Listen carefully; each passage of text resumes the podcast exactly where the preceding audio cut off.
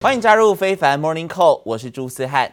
新闻一开始带您关心到，美国最新是公布了消费者物价指数 CPI，这个涨幅呢是高于预期，但是华尔街似乎已经预料到了，并没有被惊吓到啊。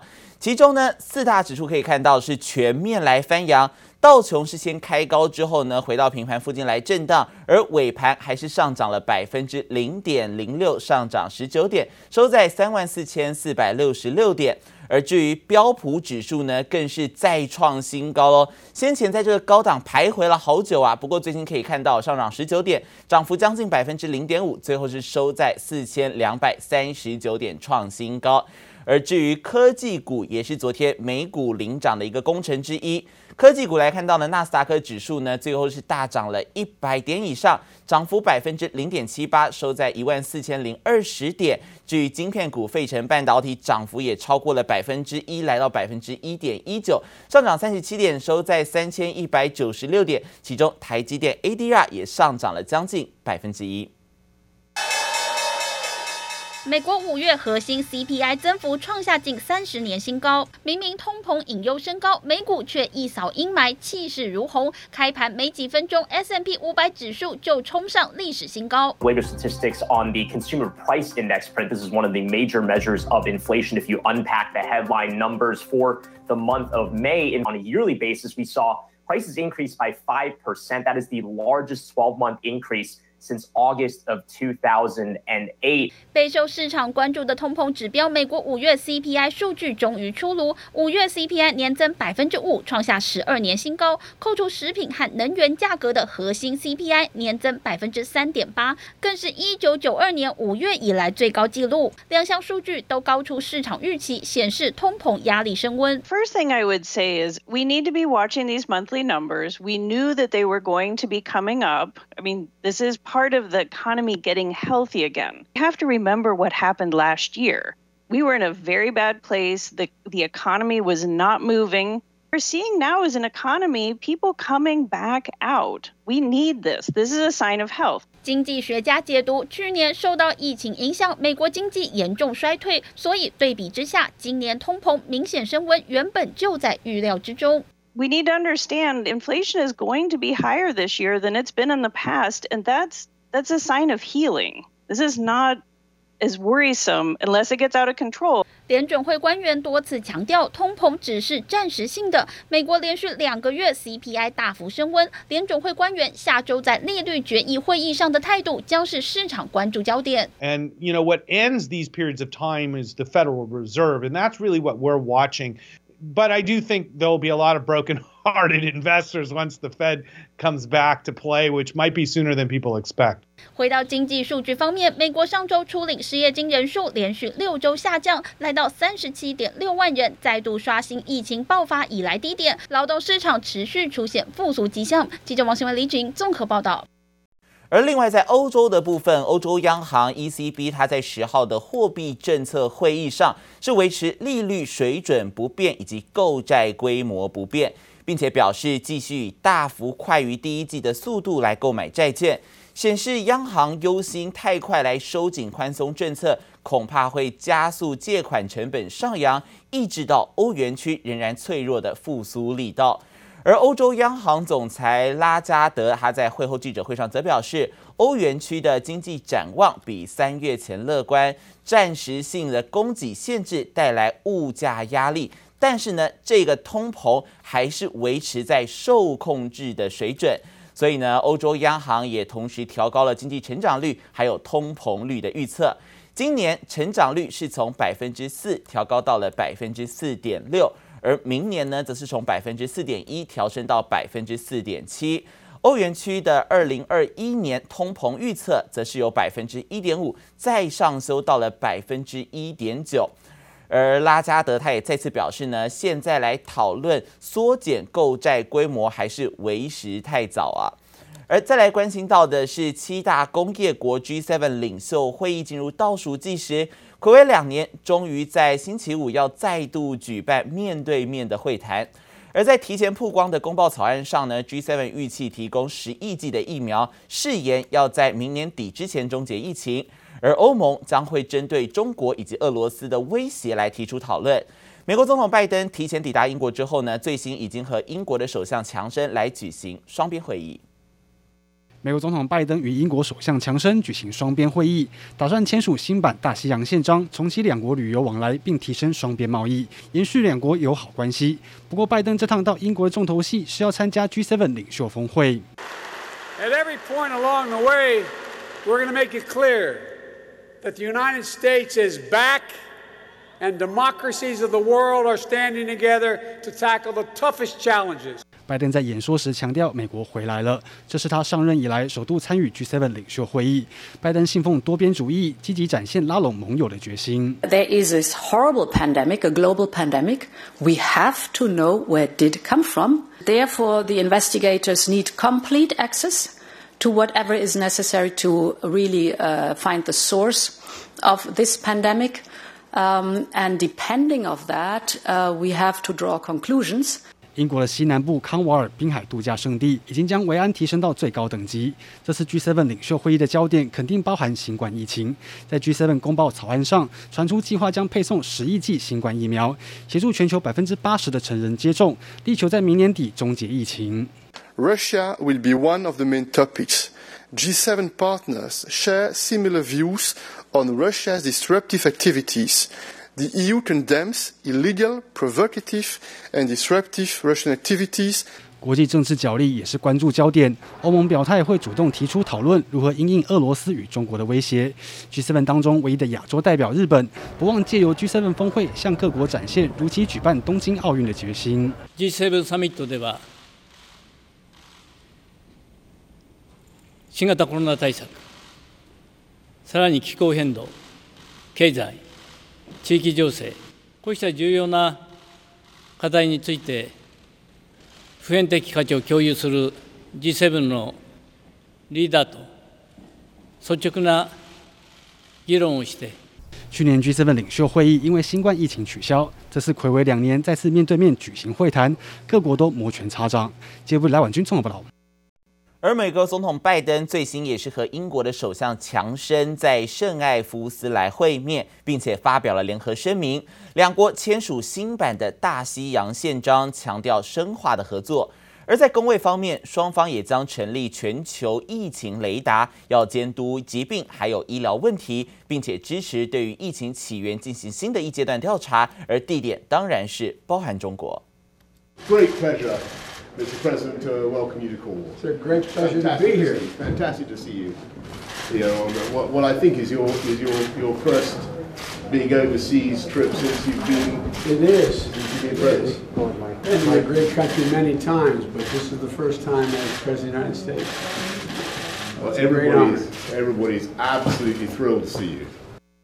今年是原版的英美大西洋宪章签订八十周年，而双方刻意挑在这个时候，把新的宪章重点方向转向国际合作、金融稳定、环保，还有公卫的问题。而强生他还说啊，和拜登的九十分钟对话令人耳目一新，双方同意组成新的工作团队，探讨如何恢复英美之间的旅行。而另外，英美更呼吁 WHO 还有 G7 的成员要建立一个全球疫情雷达，及时来应对未来可能会爆发的其他疾病。目标是疫情传出一百天之内就来防堵，提供疫苗还有诊疗方法。而最后，双方也重申了希望在对于中国在内的国家进行独立的疫情起源调查，联手施压北京。美国参议院星期二通过了《二零二一美国创新与竞争法案》，被视为是国会要反制中国科技战的最新措举。其中有五百二十亿美元是用在半导体产业。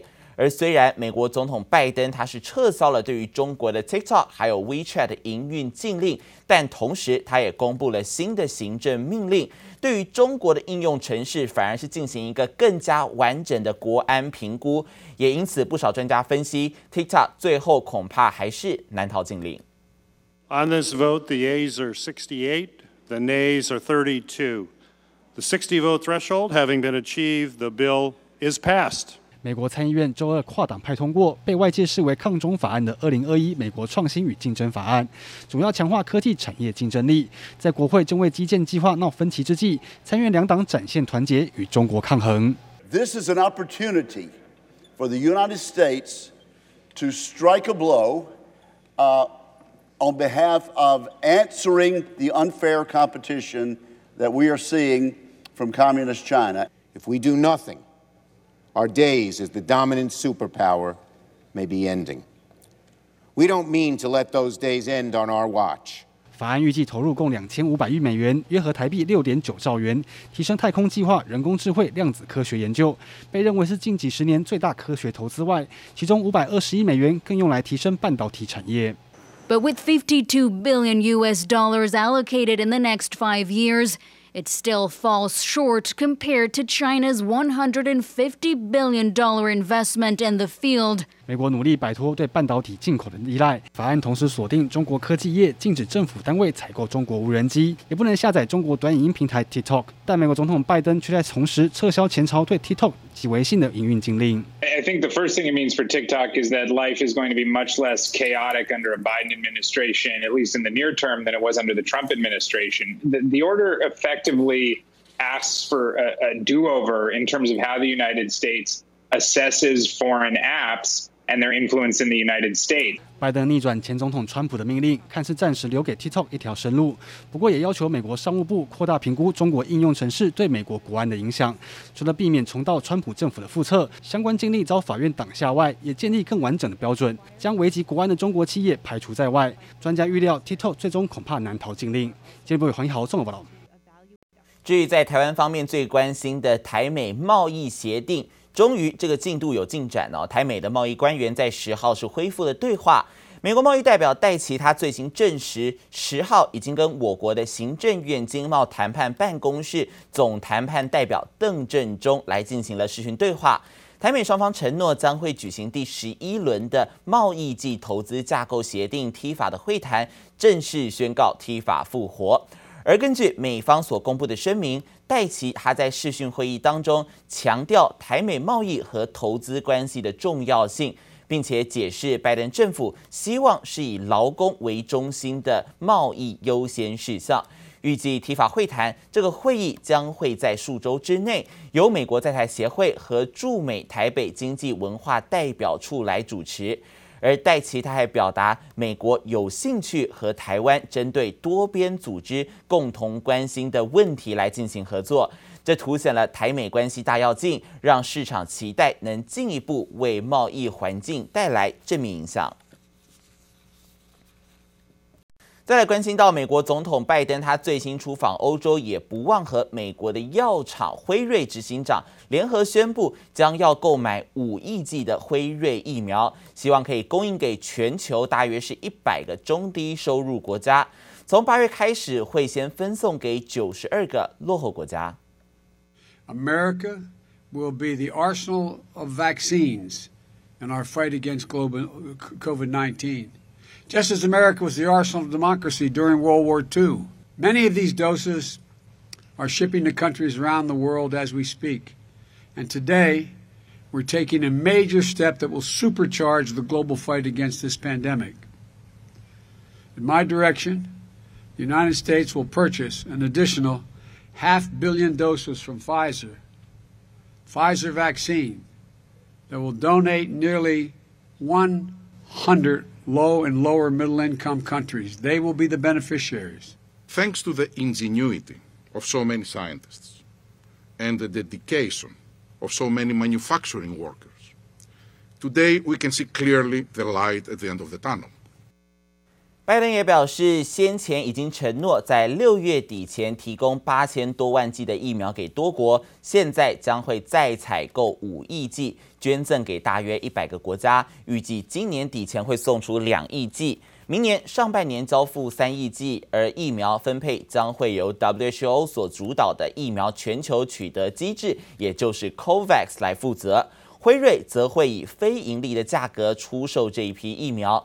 拜登强调，这是无条件捐赠，没有附加条款，不施压，不要求回报。不过这些疫苗会是美国制造，为麻州、密西根州还有康乃狄克州来增加就业机会，同时让美国自己也能够受惠哦，创作多赢的局面。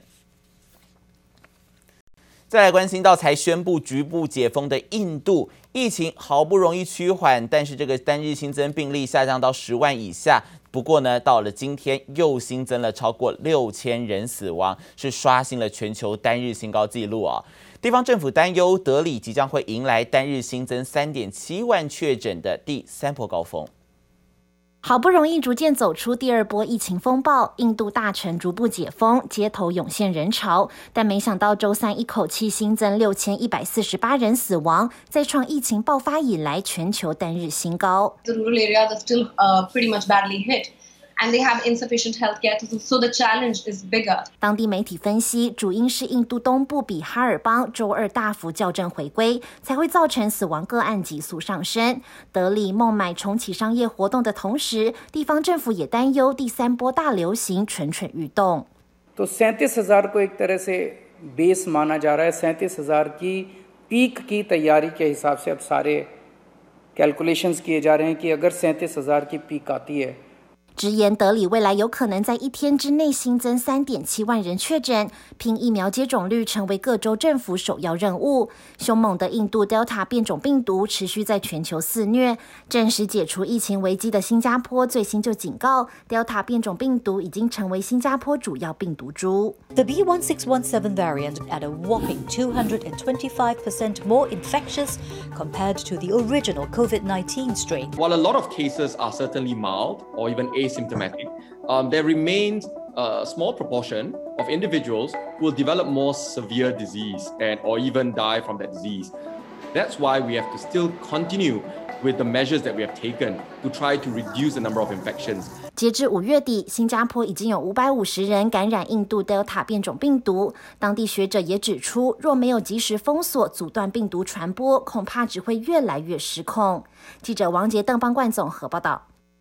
焦点回到国内，真的是好消息哦！国产的新冠肺炎疫苗高端疫苗，他们呢昨天所公布的新冠肺炎疫苗第二期临床试验其中分析数据宣布，终于是解盲成功了。总经理陈灿坚他表示呢，会赶快来和食药署申请紧急授权，并且乐观地看待这个结果。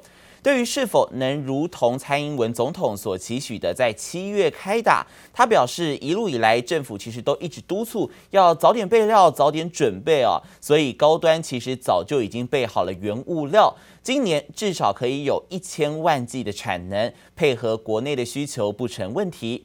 而高端昨天是因为要发布解盲的重大讯息，所以停牌。昨天晚上贵买中心宣布高端在今天会恢复交易了。而高端它在上一个交易日呢是收涨停价两百二十五元，市场对于今天的股价走势看法两极，有法人认为高端解盲的利多已经反映过了，而多方则认为解盲成功更加有助于取得接下来的紧急授权，所以看好股价可以往上回档到大约三百元左右啊，但还是要注意量的变化，如果爆大量恐怕就不是好事。